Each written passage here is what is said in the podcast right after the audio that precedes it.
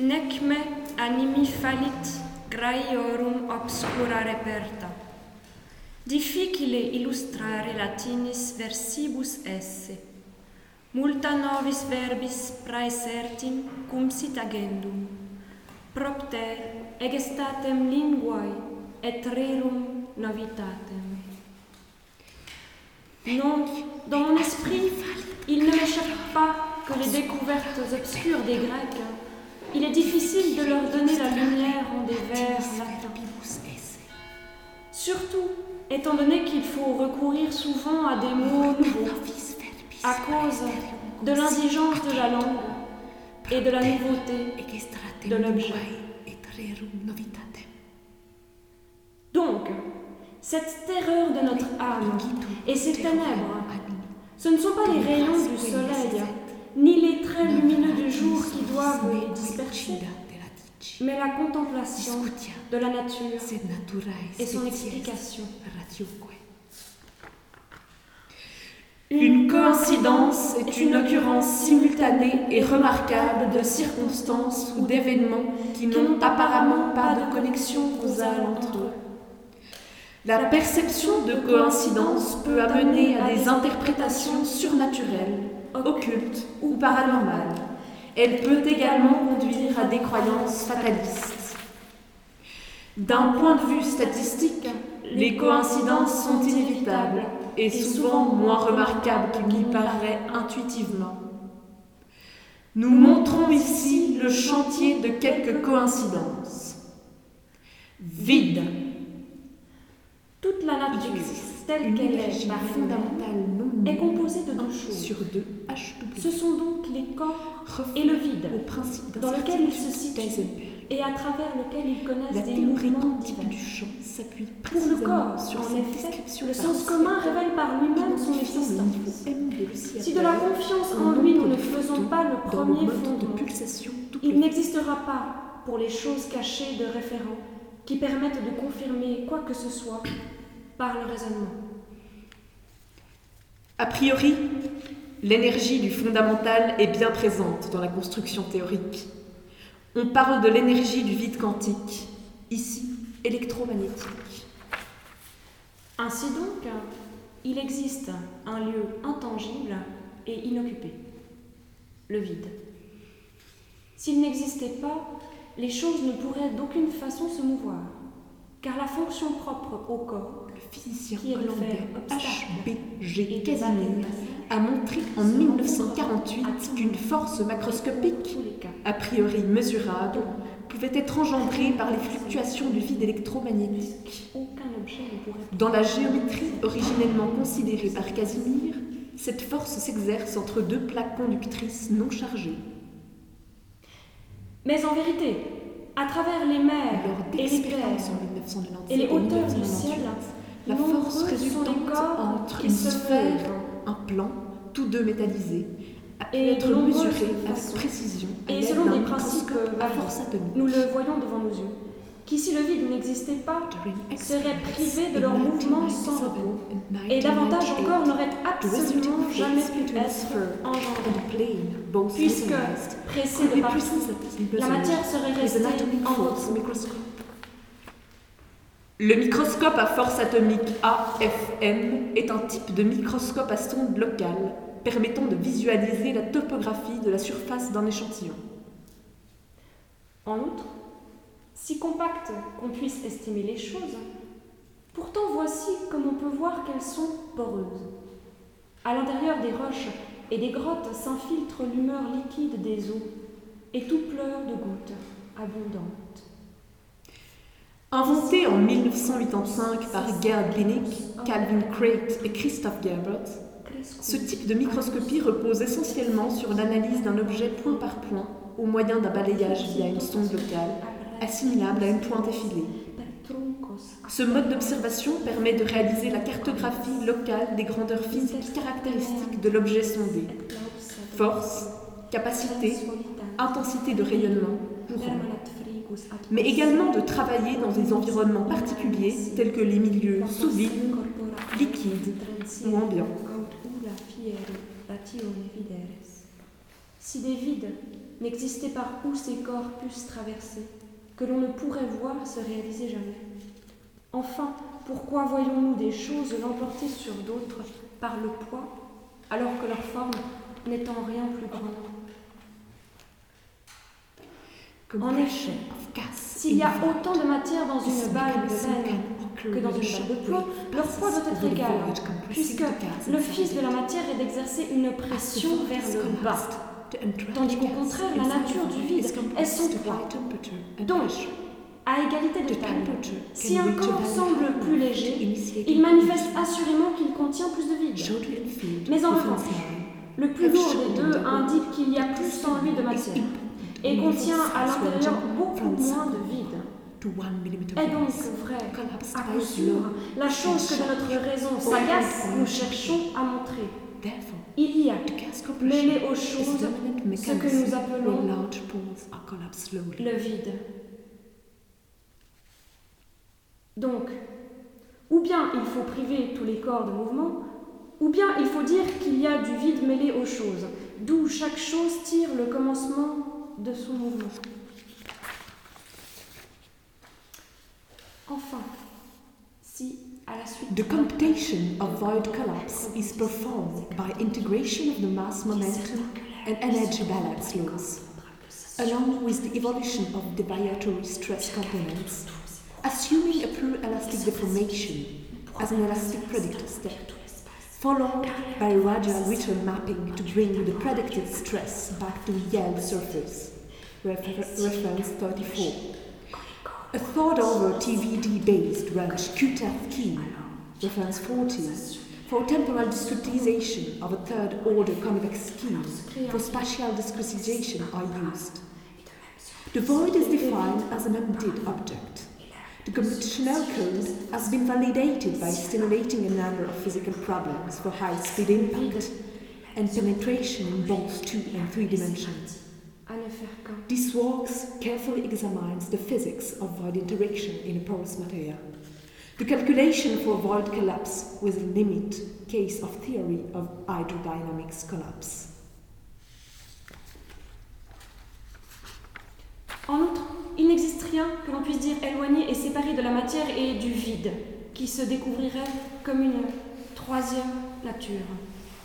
En effet, tout ce qui existe devra être quelque chose en soi-même. Il est désormais bien établi qu'environ un quart de la masse de l'univers se présente sous forme de matière non lumineuse et non baryonique.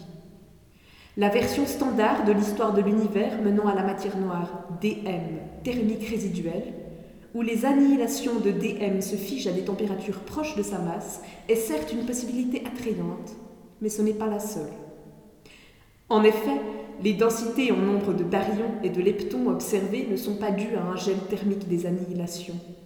Elles sont dues à une asymétrie primordiale entre les densités en nombre de particules et d'antiparticules.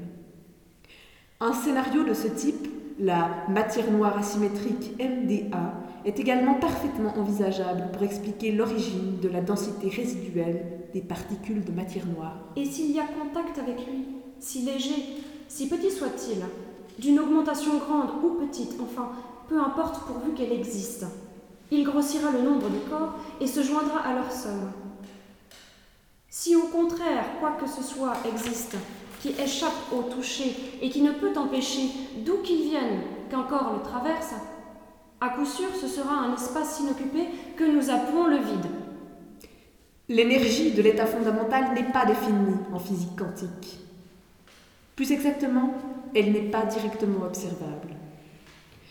Pour éviter de lui attribuer une énergie infinie, on fait intervenir le procédure dite de renormalisation, voire plus loin. Il est ainsi possible de considérer une différence d'énergie entre deux états de vide différents.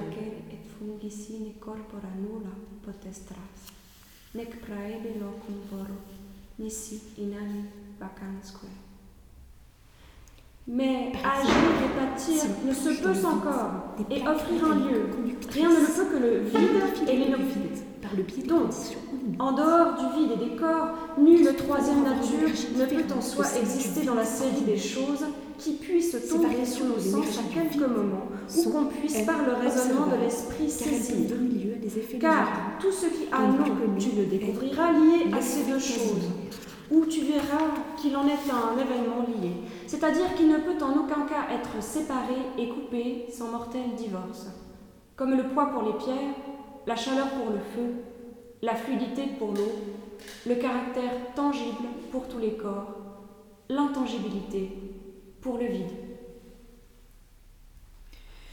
En revanche, la servitude, la pauvreté et la richesse, la liberté, la guerre, la concorde et tout ce dont l'arrivée ou le départ laisse intacte la substance, nous avons l'habitude de le nommer comme c'est justice, ut par est événement. Esprit et âme. Désormais, c'est la nature de l'esprit et de l'âme qu'il semble devoir être éclairée dans mes vers. Et cette crainte de l'archéron goûté or, tête première, qui au fond trouble la vie au plus profond, salissant tout du noir de la mort, sans laisser à nul plaisir, transparence ni pureté. Determination of elementary laws for the organization of the brain and its means for representation and manipulation of information are two major and related scientific goals. References 1 to 5. Souvent, les hommes affirment qu'il faut craindre les maladies et la vie honteuse plus que le tartare de la mort. Que l'âme, ils le savent bien, est faite de sang ou même de vent, au hasard de leur choix, et qu'ils n'ont aucun besoin de notre doctrine. Tout cela, à ce que je vais maintenant dire, tu pourras noter que c'est vantardises et glorioles plutôt que réelles convictions. Les mêmes, chassés de leur patrie, bannis loin de la vue des humains, souillés d'un crime honteux, accablés de tous les maux, enfin, ils vivent. Et en dépit de tout, quel que soit l'endroit où leur misère les a traînés, ils rendent le culte aux morts, et ils immolent de noires brebis, et aux dieux mânes adressent des offrandes, et dans les malheurs, ils tournent d'autant plus décidément leur esprit vers la religion. Emphasizing mathematical unity for the physical principle of least action. Thermodynamics and via considerations of optimum information representation to living systems and to machine and real intelligence. En séparant le système évolutif en hiérarchie de sous-systèmes, chacun définit par l'enfermement dans une couverture de Markov, c'est-à-dire un moyen de recevoir des inputs et de générer des outputs, la dynamique de chaque sous-système peut alors être décrite par analogie avec la minimisation thermodynamique de l'énergie libre. Et, dans le cas des systèmes vivants, en limitant l'augmentation de l'entropie. qu'il convient d'autant plus de contempler l'homme, et dans les épreuves d'apprendre à connaître ce qu'il est. Car alors, enfin, vraies sont les voix qui du fond de son cœur se manifestent.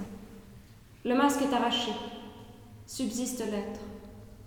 Enfin, l'appât du gars et l'aveugle désir des honneurs qui le poussent, les malheureux, à franchir les bornes du droit, à se faire parfois complices et serviteurs des crimes, à jeter leurs efforts, nuit et jour, dans un labeur inouï, pour émerger aux plus hautes fortunes toutes ces blessures de la vie, pour la plus grande partie, se nourrissent de l'épouvantail de la mort.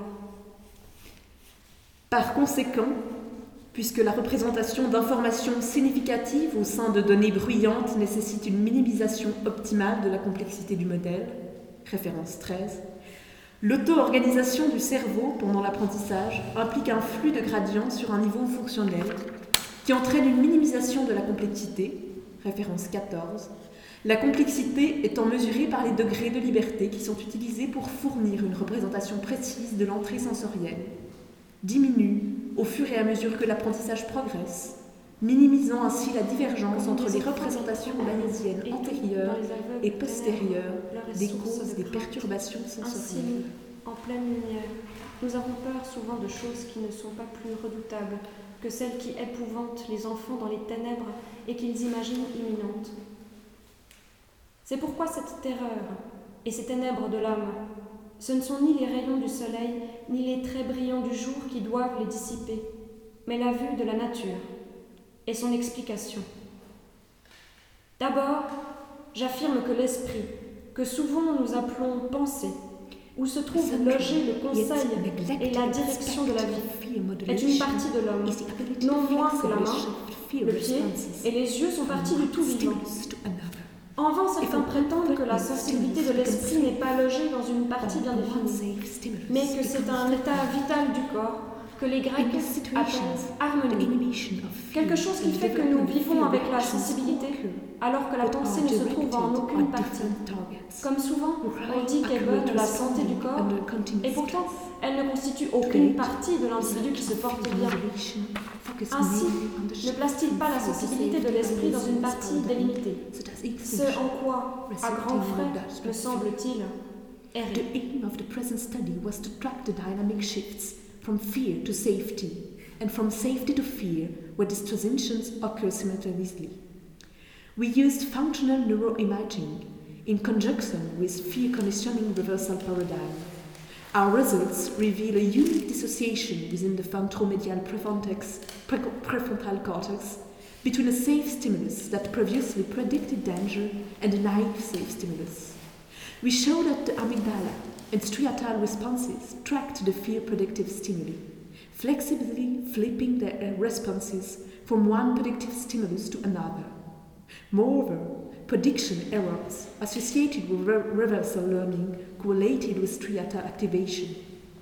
These results elucidate how fear readjusts to reappropriately track environmental change and the brain mechanism underlying the flexible control of fear. Ainsi, souvent, le corps tel qu'il se manifeste et qu'on le voit est malade, tandis que pourtant nous sentons de la joie qui nous vient d'une autre partie cachée. Exactement de la même façon, si un malade souffre du pied, en même temps, sa tête peut se trouver libre de toute douleur. Thus, the brain operates to minimize surprisal, having learned to maintain its survival by forming a sensory motor model of its relations to the environment. And surprisal is the information analog of thermodynamics free energy. The principle offers strong theoretical assurance of the globality of the learning, a property referred to by, by Friston as self evidencing, but had not yet been translated into specific cellular, anatomical, and physiological terms. Maintenant, l'âme. Afin que tu puisses apprendre à connaître qu'elle se trouve dans les membres, et que le corps ne tient pas sa sensibilité de l'harmonie.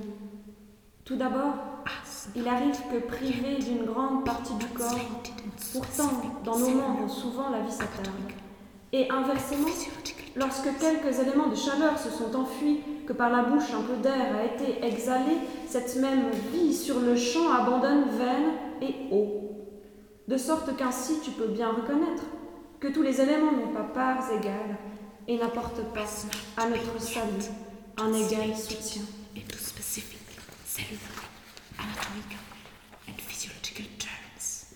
Donc, j'affirme que l'esprit et l'âme sont conjoints entre eux et forment une seule substance à partir d'eux.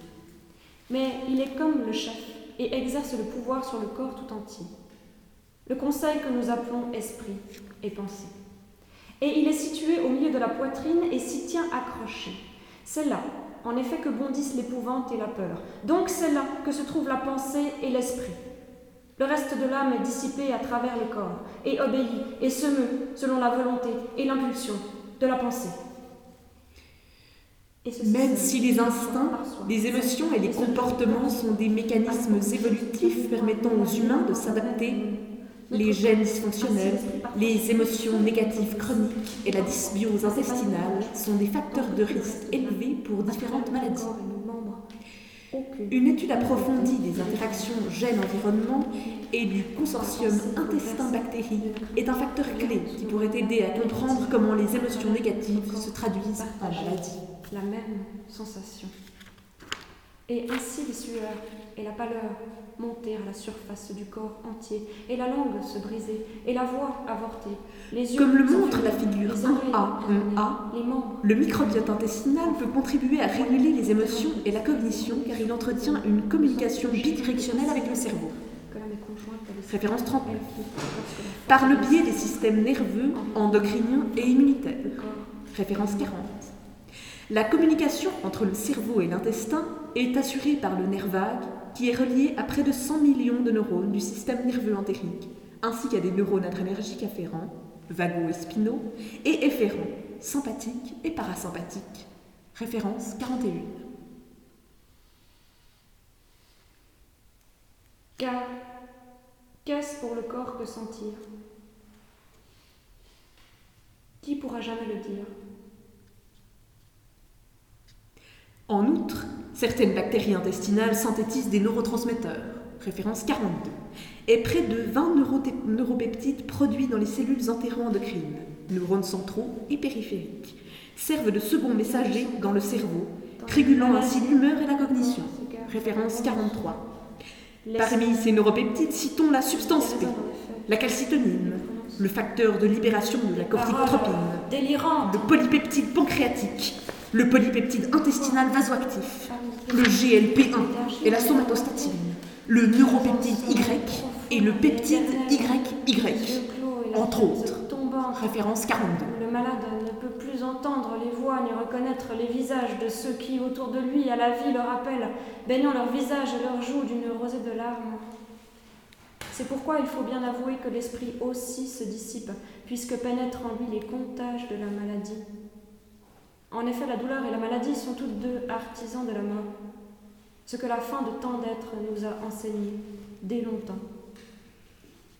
Il convient toutefois de noter que la question de savoir si le rôle du microbiote est suffisamment prédominant pour justifier son inclusion dans un axe indépendant de l'axe intestin-cerveau, bien décrit, ou s'il doit simplement être reconnu comme un nœud important au sein de l'axe intestin-cerveau, fait encore débat dans le domaine. En outre, que l'âme naisse avec le corps, nous le sentons bien, et qu'elle croisse et vieillisse en même temps que lui.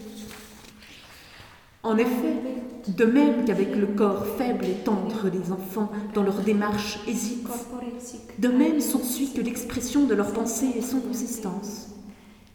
Ensuite, quand l'âge venu, les forces sont devenues robustes, le jugement aussi est plus grand et la force de l'esprit s'est développée. Puis, quand le corps a été secoué par les forces vigoureuses du temps, quand nos membres se sont affaissés et nos forces émoussées, claudique l'esprit, délire la langue, vacille la pensée, tout manque, tout s'en va en même temps. Il faut donc aussi admettre que toute la nature de l'âme se dissipe, comme la fumée dans les souffles élevés de l'air, puisqu'aussi bien elle naît avec le corps qu'avec lui, nous l'avons vu, elle grandit, et comme je l'ai montré, fatiguée par le temps, elle se fissure.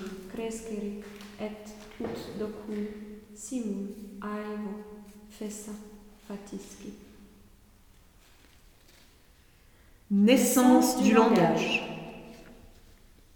Language production processes can provide insight into how language comprehension works and why languages tend to have certain characteristics more often than others. Quant au son varié de la langue, c'est la nature qui poussa à les émettre, et l'utilité fit sortir les noms des choses. À peu près comme on voit pousser les enfants au geste, l'incapacité même de la langue, qui leur fait montrer du doigt les objets présents.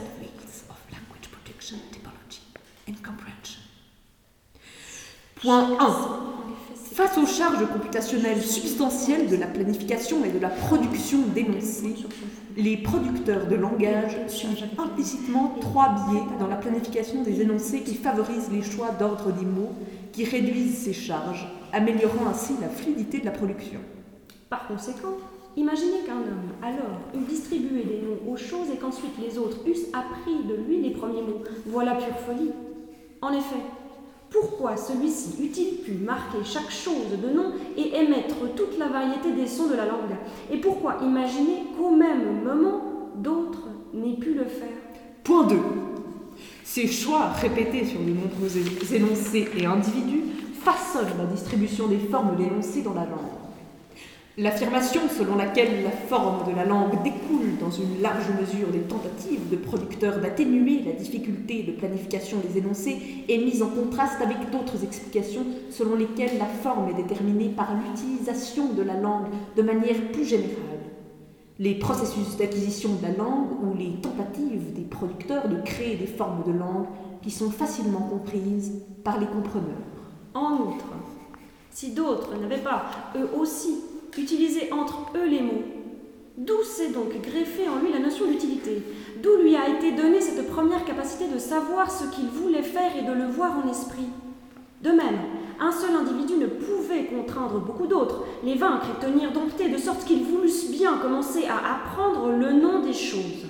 Et par quelques moyens, enseigner et persuader à des sourds ce qu'il est besoin de faire n'est pas facile, car ils ne le souffriraient pas. D'aucune façon ils ne supporteraient bien longtemps que les sons jamais entendus d'une voix vinssent pour rien fatiguer leurs oreilles.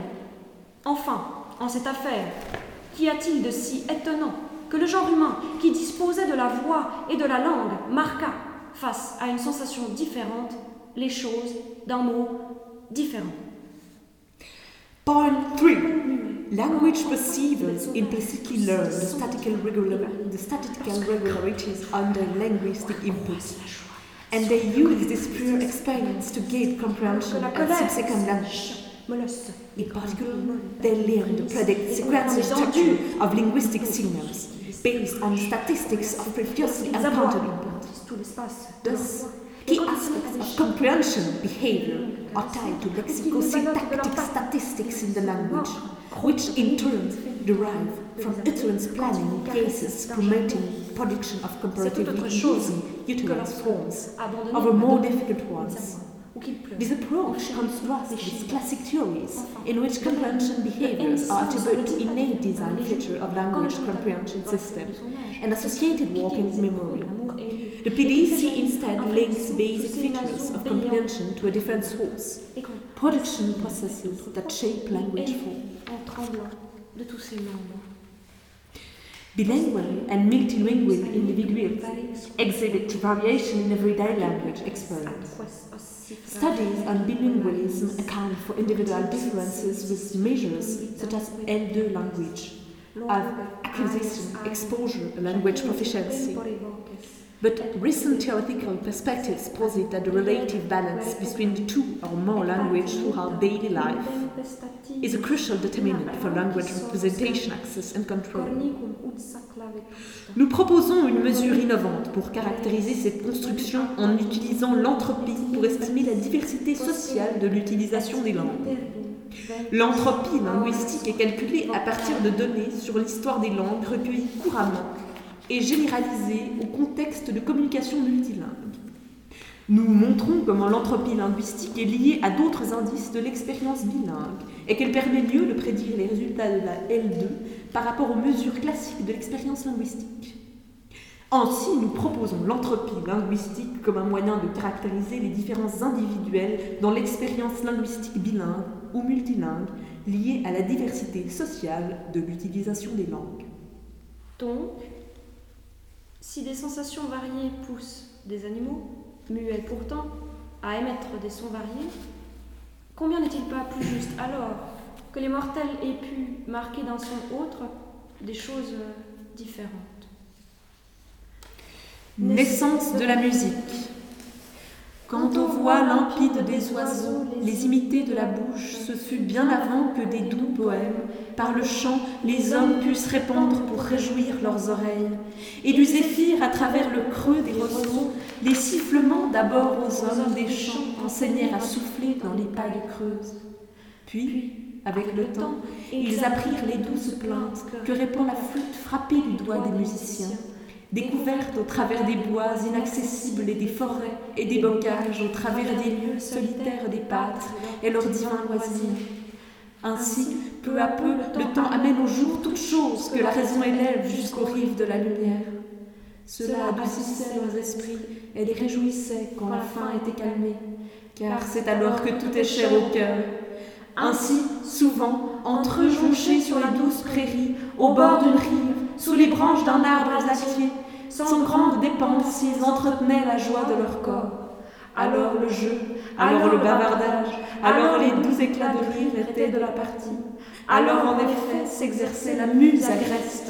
Alors leurs têtes et leurs épaules, une gaieté badine les invitait à les ceindre de couronnes entrelacées de fleurs et de feuilles. Et à Donc, le genre humain- remuant leurs membres sans rythme, durement, Durement et d'un pied dur, il frappait la terre-mère. De là naissaient les rires et les doux éclats de rire. C'est alors tout cela était neuf, étonnant et avait plus de force. Et pour ceux qui ne dormaient pas, de là naissaient des remèdes au manque de sommeil. Émettre des sons en mode divers, donner des inflexions au chant et parcourir d'une lèvre hachée l'embouchure des roseaux. De là aussi vient qu'encore maintenant ceux qui veillent gardent ces traditions. Ils ont appris à observer le genre des rythmes, et néanmoins ils ne tirent pas cependant plus grand fruit de douceur que ne faisait la race sylvestre des enfants de la terre. Car ce qui est là tout près, si nous n'avons rien connu avant de plus suave, nous plaît avant tout et paraît un acquis solide. Et plus tard, presque toujours, la découverte d'une chose meilleure le perd et change nos sentiments à l'égard de toutes ces découvertes premières. Ainsi commença le dégoût pour les glands. Ainsi furent abandonnés les jonchés d'herbe qui servaient de couche avec quelques feuillages. De la même façon tomba dans le mépris le vêtement de peau de bête. Je pense qu'au moment de sa découverte, il fut l'objet d'une telle envie que celui qui le premier le porta trouva la mort dans un guet-apens. Et pourtant la peau déchirée entre les meurtriers disparut en lambeaux maculés de sang et ne put leur servir à rien. Alors donc c'était les peaux, maintenant c'est l'or et la pourpre qui de souci tourmentent la vie des hommes et l'épuisent en combat. C'est donc en nous, avant tout, je pense, que demeure la faute.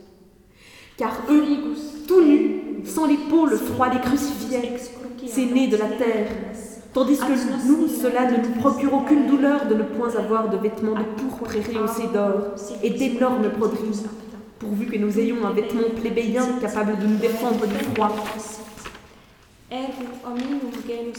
Donc, le genre humain travaille pour rien, en vain, sans cesse, et consume sa vie dans de vains soucis. Assurément, c'est qu'il ne connaît pas les limites de la possession, et pour tout dire, jusqu'où peut croître le plaisir.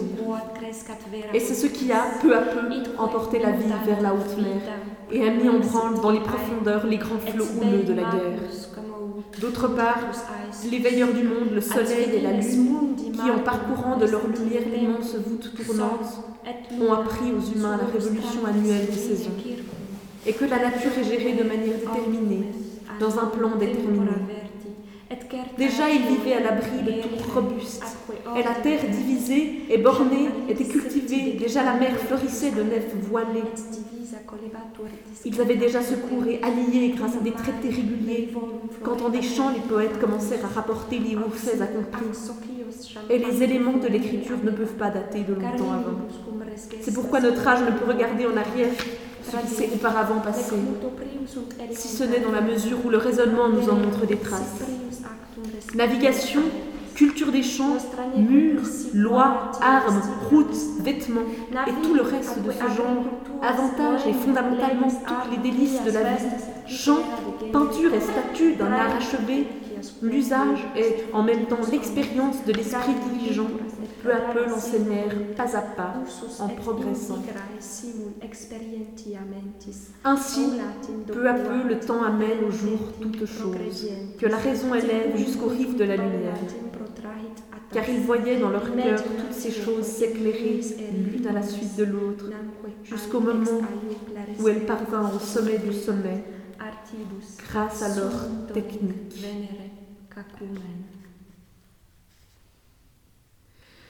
Nous avons montré ici le chantier de quelques décoïncidences. D'un point de vue statistique, les coïncidences sont inévitables et souvent moins remarquables qu'il n'y paraît intuitivement. Elle peut également conduire à des croyances fatalistes.